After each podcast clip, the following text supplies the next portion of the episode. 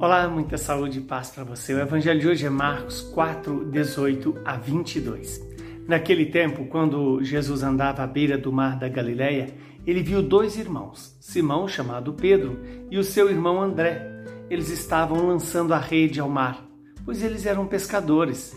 Jesus disse a eles: Segui-me e eu farei de vós pescadores de homens. Eles imediatamente deixaram as redes e o seguiram. Caminhando um pouco mais, Jesus viu outros dois irmãos, Tiago, filho de Zebedeu, e o seu irmão João. Estavam na barca com seu pai Zebedeu, consertando as redes.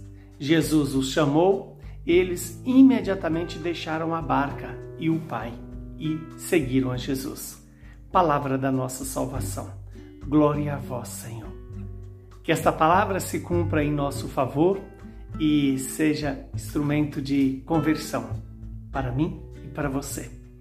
Estamos diante de alguns chamados que Jesus faz, mas o detalhe importante do evangelista é nos dizer que Jesus caminhava à beira do mar da Galileia e ali ele vai ao encontro dos pescadores e chama Pedro e André, André Tiago e João. E o que há de é, semelhança nas, nessas vocações? Primeiro, todos os quatro evangelistas, os quatro apóstolos são pescadores. E algo em comum é a atitude de todos eles, que diante do chamado do Senhor, eles deixaram tudo rapidamente, imediatamente e seguiram Jesus. Pedro e André deixam as redes João e Tiago deixam as redes e o Pai.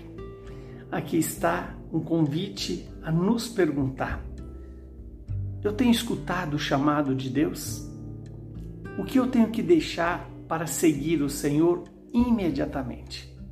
E esse imediatamente é muito mais como uma atitude do coração do que uma dimensão cronológica é, sem dúvida nenhuma, um chamado a desapegar de tudo aquilo que é a nossa vida. O trabalho, as ligações ou os vínculos familiares, os vínculos afetivos. O Senhor nos convida exatamente a fazer isso. E esse chamado do Senhor, vem e segue-me, é também para mim e para você, a sermos segundo o coração de Deus, a sermos santos a viver a vontade do Pai, revelada em Jesus. Que o Deus Todo-Poderoso nos faça hoje tomar essa decisão, que todos os discípulos e apóstolos vão levar até a última consequência.